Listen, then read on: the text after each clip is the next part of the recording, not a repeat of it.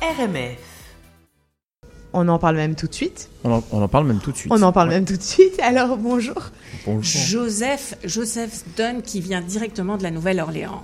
Bonjour Joseph. Bonjour Cécile. Alors, aujourd'hui, on ne parle pas de théorie, on parle de vécu, on parle de vécu euh, dans les siècles et aussi d'une activité euh, d'aujourd'hui, quelque chose de très actuel.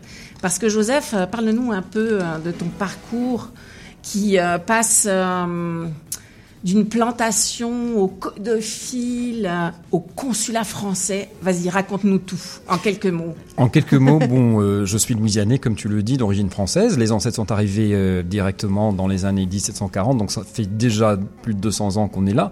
Euh, et par le biais de ce français, j'ai pu travailler dans différents domaines, dans la culture et aussi dans le tourisme, notamment auprès du lieutenant-gouverneur, où j'étais chargé de relations internationales. J'étais au consulat général de France, ensuite directeur du fil, entre autres choses.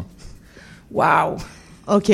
quelle perspective. C'est ça. Et en fait, euh, j'imagine qu'en Louisiane, il y a un peu les mêmes. euh, Enfin, non, tout, le monde a ses différences, mais je veux dire, il y a les mêmes euh, questionnements, en tout cas, autour de la francophonie et de la, de la, de la culturalité, en tout cas, de la culture de, bah, des habitants qui, euh, qui sont. Le euh, métissage, soit- ouais, on parle métis- de métissage. On parle vraiment de métissage et de mosaïque parce que ici au Canada on, on parle beaucoup des Acadiens mais on oublie le fait que euh, même avant l'arrivée des Acadiens qui étaient exilés il y a eu des gens en Louisiane qui parlaient français donc les, les premiers explorateurs les Africains qui étaient euh, tenus en esclavage tout ce monde-là parlait français aussi Euh, donc euh, quand on parle de mosaïque on inclut également les Amérindiens qui euh, ratio à la population aujourd'hui parlent plus français que les gens qui s'identifient ou comme Cajun ou comme créole. Donc c'est euh, vraiment euh, complexe. Quand on parle de créolité, d'ailleurs, euh, ça a une connotation différente qu'on vienne d'Haïti, qu'on vienne euh, de Guadeloupe ou euh, de Louisiane. Est-ce que tu pourrais nous en parler un petit peu de cette créolité? Ah bah bien sûr. Euh, dans les autres anciennes colonies françaises, quand on parle de créolité, on parle de métissage de race. En Louisiane, on parle d'une identité linguistique et culturelle au 19e siècle, parce que nous, on a été vendus aux États-Unis par Napoléon en 1803. Et les Louisianais de souche, qui parlaient français, qui parlaient créole, qui parlaient espagnol, qui étaient catholiques, commencent à s'appeler créole pour se distinguer des Américains que eux, ils considéraient comme des étrangers, des immigrants. Ok, d'accord. Donc ça, c'est fou quand même. Ouais, totalement. Puis le, le rapport à la langue, parce que là, on- pour nous, tu parles un français parfait avec un accent qui nous échappe un peu, qui, a, qui est un peu différent du Québec. Euh, toi, tu vis en anglais, mais tu travailles en français. Tu Un peu les mixes. deux, un peu les deux, un peu les deux. Euh, même au pas du tout. Euh, Waouh. Bah ça dépend du contexte en fait, parce que euh, ça, le français que je parle là, c'est mon français à moi, mon français quotidien, mais selon le contexte, selon l'interlocuteur, quand je vais par exemple à la campagne pour me faire mieux comprendre par les personnes âgées qui n'ont pas eu l'opportunité de voyager ou de d'étudier le français, avoir les différents registres euh, langagiers, euh, je m'adapte. Ok, ça c'est ça c'est le propre de l'interculturel, c'est d'être d'avoir euh, une intention et après que notre message soit recevable par l'interlocuteur. Ça c'est le B à bas, mais c'est la chose la plus difficile, un des plus grands défis. Euh, J'aimerais savoir quand on, quand on parle de Louisiane, l'interculturalité c'est au vécu, mais comment chacun se retrouve pour être euh, loyal à ses racines tout en participant à un commun actuel. Comment on fait pour euh, arriver à trouver sa place, à faire des liens, à se respecter, à respecter le passé, mais en même temps à créer le, le présent d'aujourd'hui? Est-ce que ça, c'est des défis? Est-ce que ça apporte euh, des possibles qu'on n'a pas encore exploités? Il faut toujours se rappeler que nous sommes euh, aux États-Unis et dans le sud des États-Unis, avec tout ce que cela euh, entend en fait. Euh, donc la ségrégation raciale, euh, il y a encore des séquelles de cela. Euh, et euh, mais, c'est vraiment dans les festivals, c'est dans la musique, c'est dans la cuisine, c'est dans tout ce partage euh, que l'on voit les euh, choses communes en fait, les fils conducteurs de de, de la culture que l'on partage tous. La culture. En fait, il faut créer des ponts culturels, euh, Tout à a fait. priori. Enfin, c'est ce que c'est ce que vivre ensemble. Euh, oui, euh, on, on est vraiment dans le vivre ensemble, spécialement euh, au moment des, des grandes fêtes comme le carnaval, le Mardi Gras par exemple, parce que là, euh, tout le monde est, est sur le même pied d'égalité.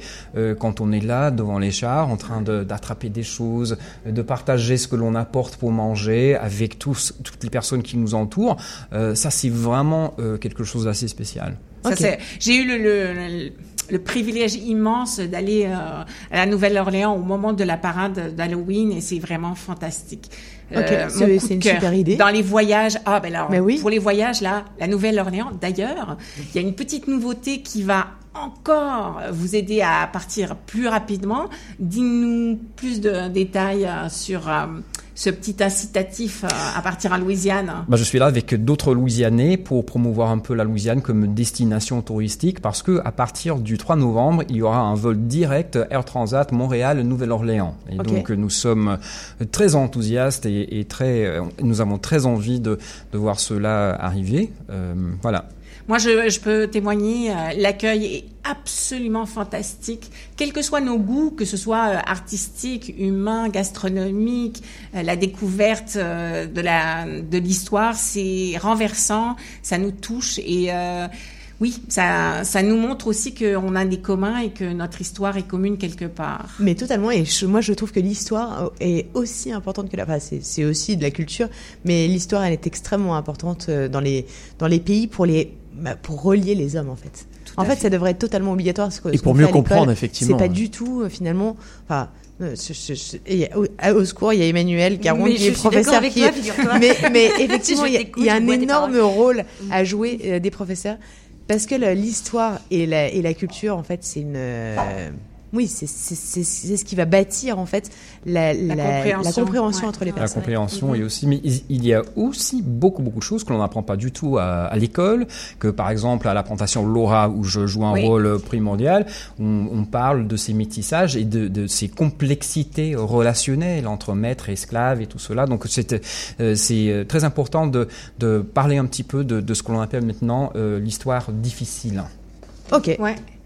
Alors, euh, prochaine, euh, prochaine destination vacances pour une semaine. euh, Mais totalement, la La. Nouvelle-Orléans, la Louisiane. Mais c'est très voyage, tous cette deux. émission, Ah, en fait, hein. C'est Merci. totalement voyage, c'est vrai. totalement évasion, mais c'est totalement ça. Et effectivement, pour la période, euh, bah, pour la période de, de cet Halloween-là, euh, c'est une super idée, exactement. En solo, éventuellement, comme, euh, bah, comme notre invitée précédente, ou euh, en famille. Oui, pour les enfants, c'est parfait aussi. Mais Pour les enfants, c'est parfait aussi. ouais. Ok, merci, Merci beaucoup. beaucoup. Ah, mais merci, beaucoup. de cet accueil. C'était la chronique Question d'ici.